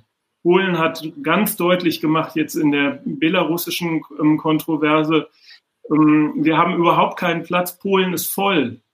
Jetzt erklärt die, das offizielle Polen, es kann täglich 50.000 Flüchtende aufnehmen. Dieser Standpunktwechsel soll von der Bevölkerung nachvollzogen und geteilt werden. Und da greift man in der Tat auf einen brutalen Rassismus zurück, der sagt, das sind doch Europäer, sind doch gute Menschen, Christen, und selbst die rassische Eigenschaft wird jetzt in Form von blond und blauäugig angewendet, um ja die Bevölkerung zur Sympathie und Anerkennung für diesen krassen Standpunktwechsel zu gewinnen. Und das ist vielen Flüchtenden aufgefallen, die in der Bundesrepublik leben oder versucht haben, in sie zu fliehen und vielen aus der Flüchtlingsbewegung. Und man kann es in dem Sinn ja nur so deutlich sagen. Die Lehre daraus heißt, man darf nie nie und nimmer Opfer westlicher Kriege werden. Das sollen sich die Flüchtenden und der Welt mal merken. Also das ist äh, an der Stelle, glaube ich, die ganz harte ähm, Botschaft, die mit Humanismus wirklich nicht zu verwechseln ist. Vielleicht Bevor wir zu, der, zu den Schlussfolgerungen kommen, noch ein, zwei Worte zu der gegenwärtigen Aufrüstung und der Stimmung, die wir äh, hier in Deutschland bezüglich der Militarisierung und auch des Nationalismus hier in Deutschland so mitbekommen. Also es ist ja tatsächlich auch ein, äh, ja, so, so ein Proxy-Nationalismus irgendwie am Gange. Also so fühlt sich zumindest für mich an. Jeder zweite Twitter-Account hat irgendwie die Ukraine-Flagge bei sich mit drin. Ich habe letztens eine Werbung von Edeka gesehen. Äh, irgendwie ähm, Freiheit ist auch ein Lebensmittel, war der Slogan. Und äh, natürlich in der Farbe Edeka-Farbe oder Ukraine-Flagge. Ähm, äh, ja, also was, was passiert hier eigentlich gerade? Fallen wir in, in, fallen wir tatsächlich zurück in, also es wirkt ein bisschen so, als, als ob wir zurückfallen in so alte Zeiten der nationalen Rivalitäten, äh, patriotischen Besinnung auf das eigene, ähm, die wir eigentlich ja durch Globalisierung, Neoliberalismus, das Social Media, Hollywood, Netflix und so weiter eigentlich aufgelöst dachten. Ähm, oder offenbart sich hier nur das, was, ähm, was eigentlich ständig am Werk war und ist, ist es eigentlich jetzt nur besonders offensichtlich. An euch beide. Das sind zwei Fragen übrigens. Ich habe eine, eine zu der Aufrüstung gestellt und eine zu dem Nationalismus. Die können wir vielleicht auch auseinanderziehen, wenn ihr möchtet. Ja, wer ich für? Dann fangen wir doch mal an mit dem Nationalismus. Wer möchte zuerst? Ja, ich wollte erst noch was zur Aufrüstung sagen. Oder so, fangen wir mit der Aufrüstung an. Also, weil ein Punkt ist mir vielleicht noch zu, noch zu wenig beleuchtet, nämlich mal die ganz besondere Stellung und Rolle Deutschlands in dieser Sache. Also einerseits stimmt für Deutschland all das, was schon gesagt wurde. Insbesondere, ich nehme nochmal das Wort, was vorhin gefallen ist, Putin-Versteher, das gibt es schon lange. Wenn ja. das ein Schimpfwort wird, für all diejenigen, die überhaupt charakterisieren, was ähm, die Ziele, Interessen Russlands sind. Und ähm, dann heißt das, um, also wenn das auf der offiziellen Politikebene ankommt oder so behandelt wird, dann heißt das, es gibt kein Verständnis für Russlands Interessen. Und das hat sich auch im Inland jeder zu eigen zu machen, dem Verständnis loszubegegnen Und das bringt zum Ausdruck, Russland hat entweder sich unseren Maßstäben unterzuordnen oder, und jetzt ist das vielleicht schon das Wesentliche, woran man nochmal erinnern muss, Russland greift auf das zurück, was es als Machtmittel durch, durchaus auch eine Atomkraft, Atommacht, eine, ich glaube, die zweitgrößte Atomwaffe der Welt, ziemlich auf der Ebene der USA. Man sagt, soweit ist der Konflikt schon am diplomatischen Begriff von Putin Versteher als Vorwurf. Verständnislosigkeit, es geht nicht um Interessen. Wir sehen nur unsere moralischen Ansprüche und das ist der Wille eigentlich, Russland muss sich beugen oder Krieg führen, das hat es jetzt getan. Und ich wollte nochmal auf die Antwort eurer Reaktion Deutschlands eingehen. Deutschland hat unmittelbar am Sonntag ja eine Sondersitzung des Bundestages mit einer Rede des Bundeskanzlers gebracht, der auch, die auch gleich entschieden wurde. Und die enthält erstens Waffenlieferungen an die Ukraine. Im Übrigen wird ja auch direkt eingestanden, ein Bruch mit der Leitlinie, die es bisher gegeben hat, ähm, dass keine Waffen in Kriegsgebiete geliefert werden sollen. Jetzt werden sie ganz offensiv geliefert. Es hat ähm, angekündigt, eine ähm, Modernisierung seiner Armee mit den Stichworten ähm, atomare Teilhabe durch neue ähm, ähm, Kampfflugzeuge für die Bundeswehr, Militärkooperation mit Frankreich bei der Entwicklung neuer Waffensysteme und so weiter. Und, und das ist jetzt meines Erachtens wirklich so, so erwähnenswert, ein Sondervermögen Bundeswehr in einem Federstrich durch das Parlament gebracht und verabschiedet mit 100 Milliarden zusätzlich in diesem Haushaltsjahr für die Bundeswehr. Mal kurz zum Vergleich, ich habe mir das mal hier rausgeschrieben, also der bisherige Wehretat der Bundesrepublik lag für dieses Jahr ungefähr bei 52 Milliarden, 100 Milliarden ergänzt.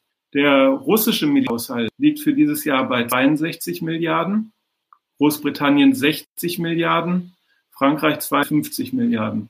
Was die Bundesrepublik mit diesen 100 Milliarden Sondervermögen Bundeswehr beschlossen hat, ist nicht mehr und nicht weniger, als was Sie auch gleich selbst dazu gesagt haben, nämlich Sie wollen die führende Militärmacht in Europa werden. Nur mal auch zur Erinnerung um, um den Stellenwert, die so eine Bedeutung eins oder Aussage eins ungefähr das war es, was Weltkrieg Krieg II ausgemacht hat. Und nicht weniger hat die Bundesrepublik an dieser Stelle vor. Es geht, und das wurde so formuliert, wir stehen vor einer Zeitenwende, wir sind in einer neuen Welt aufgewacht. So waren die Formulierungen von Kanzler Scholz. Er hat gesagt, das ist alles Putin schuld. Das so mächtig ist Putin allerdings auch nicht, sondern das war schon der Beschluss der Bundesrepublik, nämlich prinzipiell aus der Not, kann man vielleicht sagen, eines Krieges gegen Russland, den Deutschland eigentlich nicht so wollte wie die USA, den sie versucht haben zu vermeiden, aber sich gleichzeitig eingereiht haben in der Front. Alles ist unverhandelbar, was wir jetzt praktizieren.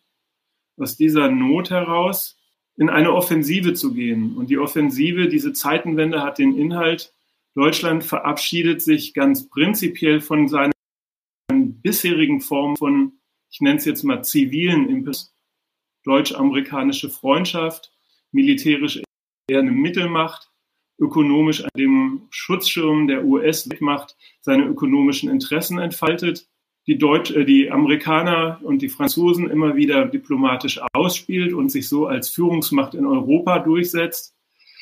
Von diesem alten Standpunkt verabschiedet sich die Bundesrepublik und erklärt jetzt prinzipiell, dass sie die Militärmacht sein will, die zu ihren globalen ökonomischen Interessen passt.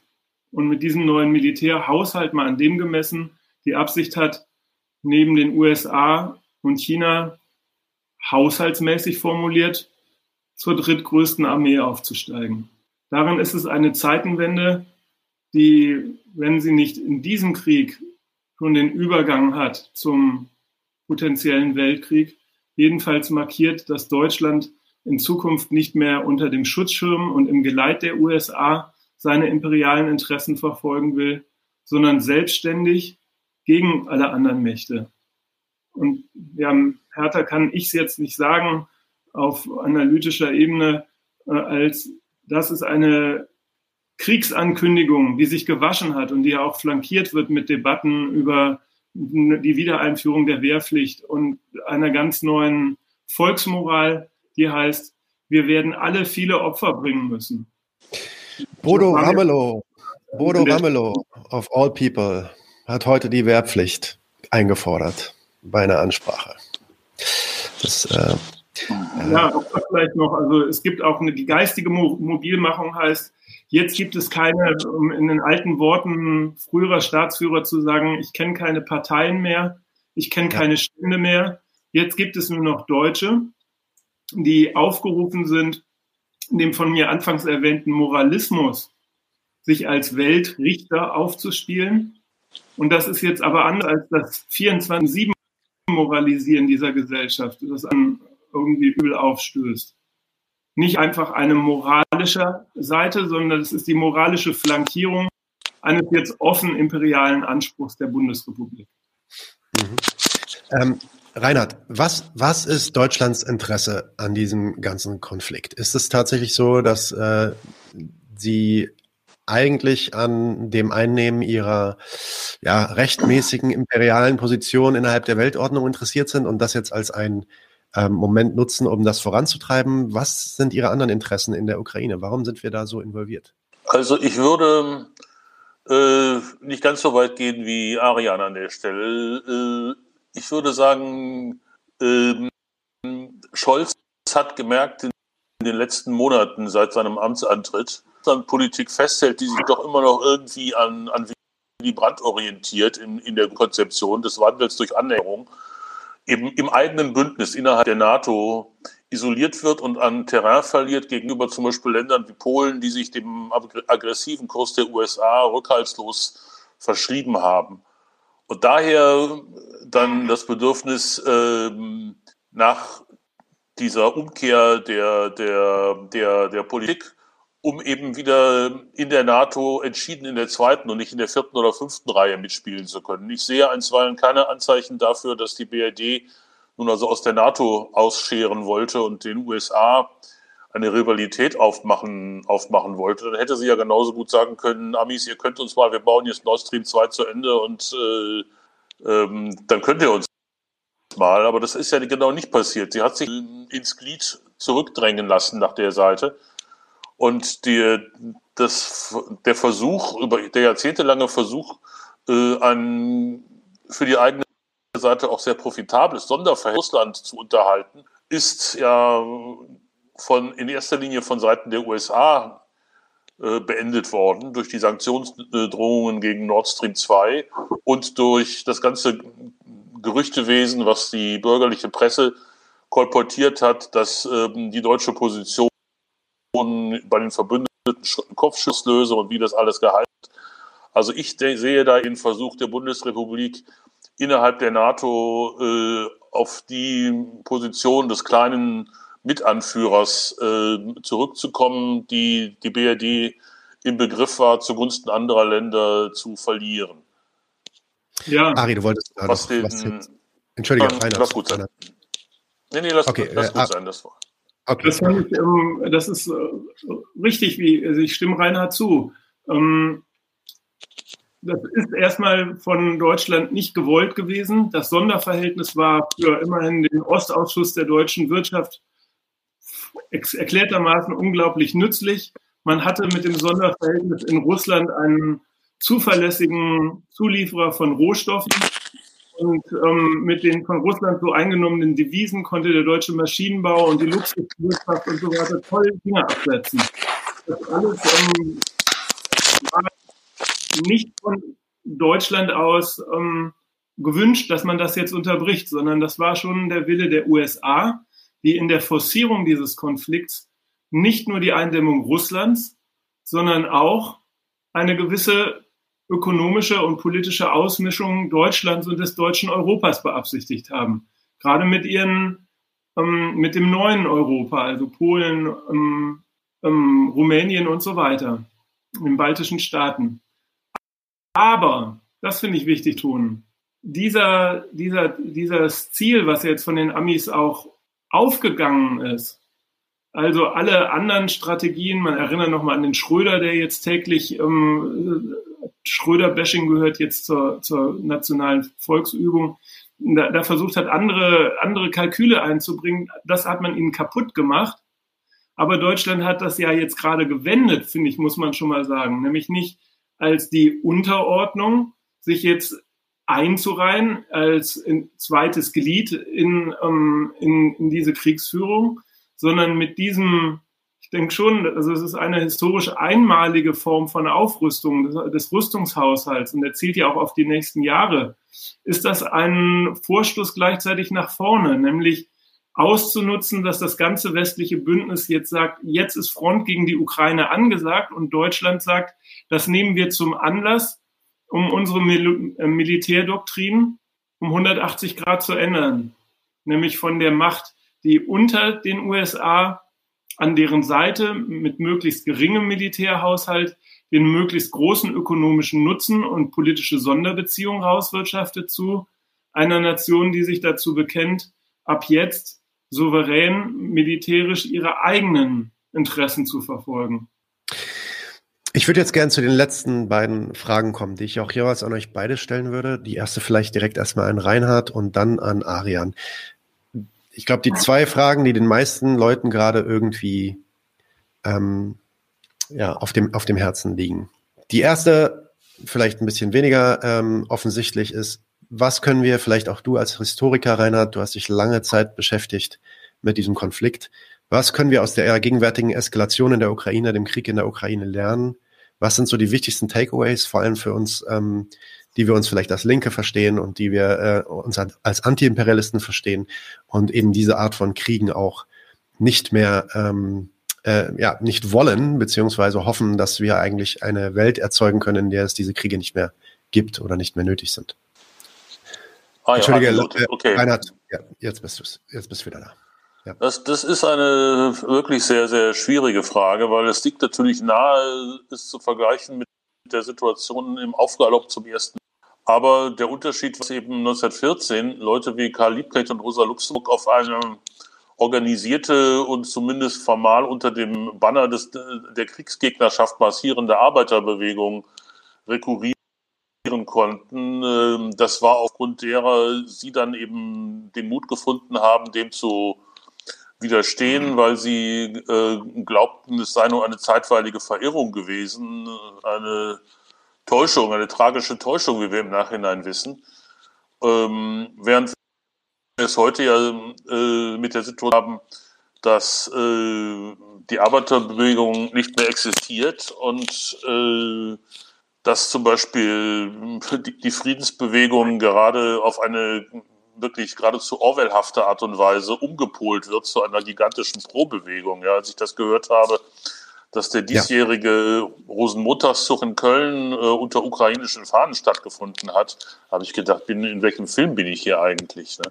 Also wir, das sind im Moment ähm, ideologische Umräumarbeiten von einem geradezu atemberaubenden Tempo, äh, die aber natürlich auch nur so atemberaubend schnell äh, vor sich gehen können, weil es, weil eben die Parole für Frieden zu sein auch selber schon eine schlechte ähm, gewesen ist, eine, die eben von wenigen Fällen von wenig inhaltlichem Verständnis dessen, worum es in den Fragen von Krieg und Frieden tatsächlich geht, unter den beteiligten Staaten äh, angekränkelt war, sondern sich immer ähm, darauf ähm, kapriziert hat, doch bitte dieses Äußerste, den Krieg zu vermeiden. Und genau diese Schwäche der Friedensbewegung zeigt sich jetzt daran, dass ähm, in dem Moment, wo das Land, das ohnehin vom Land als Gegner ausgeguckt und markiert ist, auch noch zum Mittel des Krieges greift, ähm, wird diese Friedensbewegung zu einer gigantischen Pro-Bewegung. Und das ist, und äh, ich sehe da im Moment äh, eigentlich eine andere positive äh, Chance, als halt einfach in, in kleinen Kreisen einfach weiter seine Argumente zu verbreiten und zu hoffen, dass äh, irgendwelche Entwicklungen eintreten, die dann vielleicht diesen Argumenten auch wieder mal größere Resonanz verleihen. Ari, was sagst du? Was sind die Key Takeaways aus der gegenwärtigen Situation und für alle friedliebigen Leute. Ich meine, wir sind, du hast es ja in dem Vortrag äh, letzte Woche auch so gut formuliert. Wir sind ja eigentlich alle hier und selbst wenn wir uns streiten, sind, sind wir eigentlich alle schon mal d'accord, dass wir gerne in einer Welt leben würden, in der es diese Art von Konflikt halt nicht mehr gibt. Ähm, was, was lernen wir aus dieser, aus dieser Krise? Ja, ich würde auch da nochmal an Reinhard anschließen und bestätigend auch anschließen. Also als erstes kann man das dann, was man auch schon hätte an den vorigen Kriegen alle lernen können, nämlich diese Weltordnung beruht auf Gewalt, beruht auf konkurrierenden Nationen, die erstmal friedlich versuchen, die Staatsräson im Innern, nämlich die Vermehrung von Reichtum, die Vermehrung von Kapital durch die Benutzung von Ausland, ausländischen Märkten als Absatzmärkte, ausländischen Nationen als Rohstofflieferanten, als Arbeitskräftelieferanten, für den Kapitalexport, fürs Kreditgeschäft zu nutzen, auszunutzen und dabei wechselseitig sich den Nutzen aus dem Weltgeschäft, das sie alle beanspruchen, weil ihre eigenen Wirtschaftsräume ihnen viel zu klein erscheinen, streitig machen. Und dieser ökonomische Streit, diese Ausschließlichkeit bei der Benutzung der Welt für die Vermehrung kapitalistischen Reichtums ist der ja ökonomische oder politökonomische Grund, warum die Staaten es auch für nötig erachten, ihre Interessen militärisch abzusichern. Man kann lernen. Das Militär, was jetzt zum Einsatz kommt, wurde ja schon längst vorbereitet. Die Waffen wurden produziert, die Armeen aufgestellt. Der Krieg wird im Frieden vorbereitet. Wenn man sagt Takeaway für Linke, merkt es euch. Dieser Frieden nämlich eben dieser konkurrierender kapitalistischer Nationen um die Mehrung ihres Reichtums, den sie sich bestreiten, zurzeit als die großen Wirtschaftsblöcke, Nordamerika, EU, China, ist der Grund für die politisch-militärische Unversöhnlichkeit. Zweitens, diese Weltordnung, zu der gehören Kriege dazu. Es gibt keinen Frieden unter diesen Verhältnissen. Um den berühmten Spruch von äh, Jean Jaurès zu, ähm, zu wiederholen, der Kapitalismus trägt den Krieg in sich wie die Wolke den Regen. Ist eine äußerst treffende Metapher, auch wenn äh, Jaurès selber ein Sozialpatriot war. Aber ähm, an dem Punkt hat er recht gehabt. Ja, sehr gutes Zitat. Stark.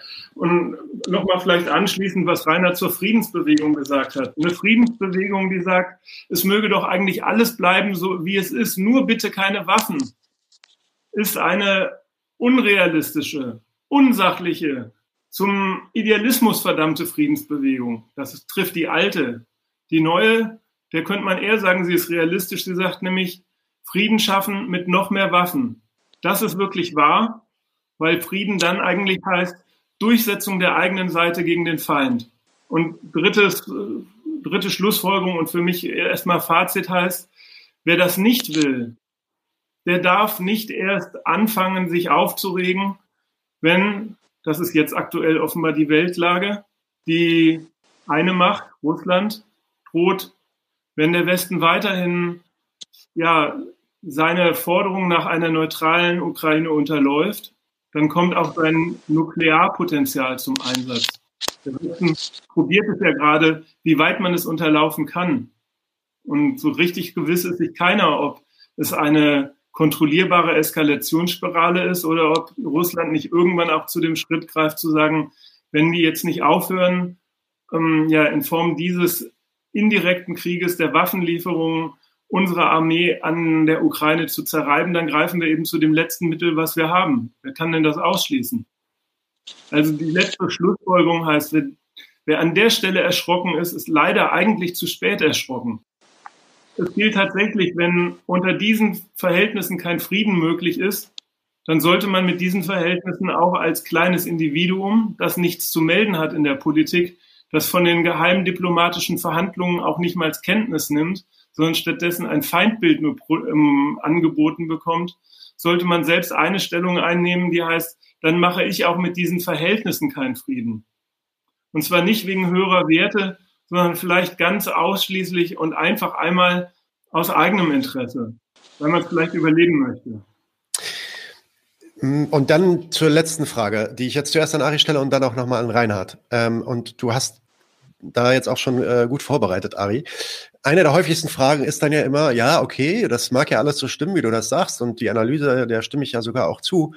Aber was tun? Ich sehe gerade, äh, Lenin ist im Chat, genau. Also was tun? Ja? Was können wir vom, vor dem Angesicht der gegenwärtigen Situation tun, um den Menschen, die unter dem Krieg leiden, offensichtlich äh, zu helfen? Äh, das, das, da, ich, ich würde ja wirklich davon ausgehen, dass bei den allermeisten Menschen, äh, auch wenn die Analyse da nicht stimmt, das doch schon der Beweggrund ist, warum sie auf so eine Demo äh, dann laufen, um, um dort zu demonstrieren gegen, gegen den Krieg, Stop the War, Stop Putin etc. Ähm, welche Position macht es dann eigentlich dann noch Sinn einzunehmen und äh, wie sollten wir die konkret durchziehen, diese Position? Hast du da irgendwelche Ideen? Ja, man könnte natürlich äh, zwei Nein, Entschuldigung, Reinhard, mach du mal. Reinhard, wenn du willst, dann fang an. Nein, äh, äh also was können wir tun, um den Leuten, äh, die da betroffen sind, zu helfen? Naja, wir nicht. Außer dass wir vielleicht, wenn uns im Alltag einer von den Leuten äh, begegnet, wir mit ihm freundlich umgehen und ihm irgendwie bei, bei der Eingliederung hier in dieses Land, das sie sich nicht ausgesucht haben, irgendwie behilflich sind. Also daran sehe ich nichts, nichts Falsches. Und im Übrigen halt einfach sich nicht verdummen zu lassen. So, so banal ist es. Es gibt die schöne Keuner-Geschichte von Brecht, über die Gewalt. Ich weiß nicht, äh, ob, ob alle die kennen. Sie läuft kurz gefasst so, dass also zu Herrn K. Ähm, eines Tages die Gewalt kam und äh, zu ihm sagt, willst du mir dienen? Und Herr K. sagt kein Wort, bezieht das äh, Bett, äh, bringt Essen und was weiß ich was und irgendwann die Gewalt fett und platzt und ist und dann äh, nimmt Herr, dann, dann schleift, schleift Herr K. die Leiche raus, streicht das Haus neu und sagt nein. Ja, diese, diese Pointe, einfach die eigene Gegnerschaft sich nicht abkaufen zu lassen von übermächtigen Verhältnissen drumherum und auch nicht von einem äh, medialen Dauerfeuer, äh, das in Wahrheit in die Richtung geht. Ähm, das ist auch schon eine nicht ganz unerhebliche Leistung. Und ja, andere Empfehlungen wüsste ich jetzt im Augenblick nicht. Ich weiß nicht, ob du welche hast, Ari. Ari, was tun? Nee, leider nicht. Hm. Es ist ja tatsächlich so. Ähm, das ist ähm, nach Weltkrieg I und Weltkrieg II der, die Lage 30 Jahre nach der Auflösung der Sowjetunion, wo diese Weltordnung alternativlos gilt, ohne Gegner und ohne Arbeiterbewegung, die das nicht wollte. Und sie ist selber ein Dokument davon, dass sie eine unverträgliche, auf Krieg orientierte ist und ja, die Forderung, die an uns gerichtet wird von der Politik, heißt ja Partei, bedingungslos Partei ergreifen, sich richtig das Denken, selbst das Erinnern verbieten lassen. Und das ist, glaube ich, gerade die erste und einzige Ebene um, ähm, des Ungehorsams, die möglich ist. Mal Bezug nehmend auf das Format dieser Sendung, die heißt 99 zu 1. Man muss ja sagen, für die Art, wie wir jetzt reden, ist es genau umgekehrt. 1 gegen 99. Die überwältigende Mehrheit der auch lohnabhängigen und geschädigten Menschen in dieser Gesellschaft ergreift in diesem Sinne Partei für eine Kriegspartei und für die Strategien des Westens. Und da die Gegenstimme zu sein, die erstmal sagt, ich lasse mir erstens das Denken nicht verbieten und zweitens, das wäre meine ganz schwache agitatorische Stimme an der Stelle, zu sagen, was soll ich da eigentlich verteidigen? Warum? Meine Anliegen sind das nicht. Mir ist es egal, wenn die. Ich wüsste nicht, was es auch ukrainischen Mietern, Arbeitnehmern, Arbeitslosen für sie einen Unterschied ausmacht, ob sie von russischen oder ukrainischen Oligarchen beherrscht werden. Ich verweigere mich und ich würde es den anderen Menschen auch empfehlen, sich zu verweigern, diese imperialen Kalküle ihrer Herrschaft sich zu eigen zu machen und die, das ja die, die, die Medienhetze in der Form heldenhafte Ukrainer, die jetzt ihr Land verteidigen, also verheizt werden für diese geopolitischen Ansprüche, die mal zu durchkreuzen und, zu sagen, und deutlich zu machen, wofür sie verheizt werden. Das ist, glaube ich, das, was man an der Stelle tun kann. Und man kann, auch das hat Reinhard ja eigentlich, hast du ja schon gesagt, natürlich ähm, wenigstens den eigenen Kopf schlau machen. Und das heißt, versuchen überhaupt mal sowas wie Imperialismustheorie, die gab es mal vor 100 Jahren, also die Frage, warum sind auch damals schon die Interessen der kapitalistischen Staaten erstens global und zweitens unversöhnlich. Warum ist das eigentlich so? Sich erstens selbst zu erklären und innerhalb von den Leuten, die diese Brutalität nicht leiden können, zu verbreiten. Jo, exzellent. Ähm, vielen Dank, Ariane, vielen Dank, Reinhard. Ich glaube, wir haben eine ähm, äh, gewagte Mischung aus einem historischen Superabriss und einer äh, ja, Ideologie- und Diskurskritik irgendwie versucht zu stemmen. Und ich glaube, es ist echt gut geworden. Man kann dazu natürlich noch ähm, ganze Serien äh, von Folgen äh, zu diesem Thema aufziehen und noch mehr ins Detail gehen. Wir werden in Zukunft da auch noch mehr zu machen. Und bei euch beiden, Arian und Reinhard, würde ich mich freuen, wenn ihr uns dazu auch in Zukunft mal wieder besucht und wir vielleicht da ein bisschen mehr ins Detail gehen, was die einzelnen Themen angeht, die wir heute nur angeschnitten haben. Ja, hoffen wir es, dass wir die Gelegenheit äh, dazu bekommen. Die Situation ist ja wirklich äh, heißer, als, je, als ich sie je in meinem bisherigen Leben erlebt habe. Ja, auf jeden Fall. Und ähm, ich finde es auch passend, dass diese Folge nicht auf einem hoffnungsvollen und ähm, frohen Ende irgendwie äh, zum Schluss kommt. Äh, denn so ist die Situation nun mal und das gehört auch dazu. Wie gesagt, noch einmal. Äh, Arian, bitte. Kurzer Einwurf, wo du gerade beim Endwort bist. Du hast angefangen mit ähm, alternative Tagesschauansprache. Fällt mir genau. auch nämlich das alternative Ende, also das übliche Ende bei den Tagesthemen mit dem Zamparoni lautet immer, bleiben Sie zuversichtlich. Hm. In der aktuellen Situation stellen Sie uns vor, der Sache nach, ähm, dass diese Konfrontation den Charakter eines Weltkrieges hat. Und es wird verlangt, dass die Menschen einfach vor ihrem Fernseher hängen, sich das Feindbild präsentieren lassen und zuversichtlich bleiben. Da würde ich sagen, das wäre mal ein abschließendes gutes Wort zu sagen, bleiben Sie nicht zuversichtlich. Gehen Sie mal davon aus, dass Ihre politische Herrschaft glatt dazu bereit ist, alle mit ihren kleinen, schönen, privaten Anliegen zu verheizen für ihre höchsten Zwecke der Gewaltanwendung. Kein Grund zur Zufriedenheit und zur Hoffnung. Rainer, bitte. Es gibt äh, ist, um das von Ari ganz praktisch zu unterstützen, ein schönes Zitat des Philosophen Georg Wilhelm Friedrich Hegel. Der hat mal gesagt, Krieg ist die Situation, in der mit der Eitelkeit aller irdischen Dinge, die normalerweise nur eine moralische Sonntagsphrase in der Kirche ist, praktisch ernst gemacht wird. Das ist es, was wir sehen im Moment. Äh, und äh, das irdische Leben ist dann eben von Wohnhäusern in Kharkiv bis zu der kleinen bescheidenen Existenz von jemandem, der sich da äh, eine, eine Einbauwand in sein Wohnzimmer gestellt hat und die ist plötzlich weggeschossen. Tja, das, das ist leider die, die, die Situation. Und äh, das machen alle. Das macht jetzt, das, äh, man kann so viel noch sagen, vielleicht als Schlusswort, was die Sache nicht schöner macht. Putin spielt im Moment dem Westen seine sozusagen seinen Belgrad Blues vor, ja, seine, seine Melodie, ähm, die der Westen seit den 90er Jahren auf der Welt gespielt hat. Und davon, dass Russland diese Melodie spielt, wird sie nicht wohlklingender. Das, äh, das ist völlig klar. Eben äh, die Melodie, die unter westlicher Regie und westlichem Dirigat eingerissen ist. Okay, ich dachte, du bist kurz abgebrochen, Reinhard. Okay. Danke nein, nein, das, äh, das war mein, mein Schlusswort. Wunderbar, okay. Ähm, wie gesagt, nochmal vielen Dank an euch beide. Äh, bitte haut jetzt noch nicht ab, wenn ich jetzt gleich den Stream beende. An äh, alle anderen vielen Dank, dass ihr im Chat dabei wart und hört auf, zuversichtlich zu sein. Leute, wir brauchen eure Hilfe. Wenn euch dieses Video gefallen hat, klickt auf Like, abonniert den Kanal und vergesst nicht das Glöckchen zu drücken, damit ihr benachrichtigt werdet, wenn wir neuen Content droppen. Außerdem solltet ihr uns überall folgen, wo wir verfügbar sind. Das ist Facebook, Instagram, Twitter und Twitch. Und wenn wir irgendwelche Ankündigungen machen oder Posts, dann shared, was das Zeug hält. Gebt uns all eure Liebe. Wir haben mittlerweile ziemlich signifikante Kosten. Wenn ihr es euch irgendwie leisten könnt, unterstützt uns doch auf Patreon.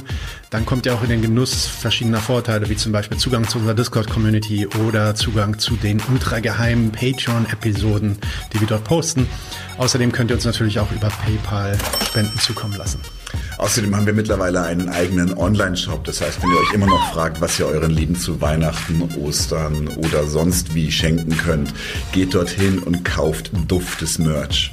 Alle Links dazu hier in der Beschreibung oder auch auf unserer Webseite 99 zu 1.de. Vielen Dank fürs Dabeisein, danke für die Unterstützung und wir sehen uns in diesem Theater.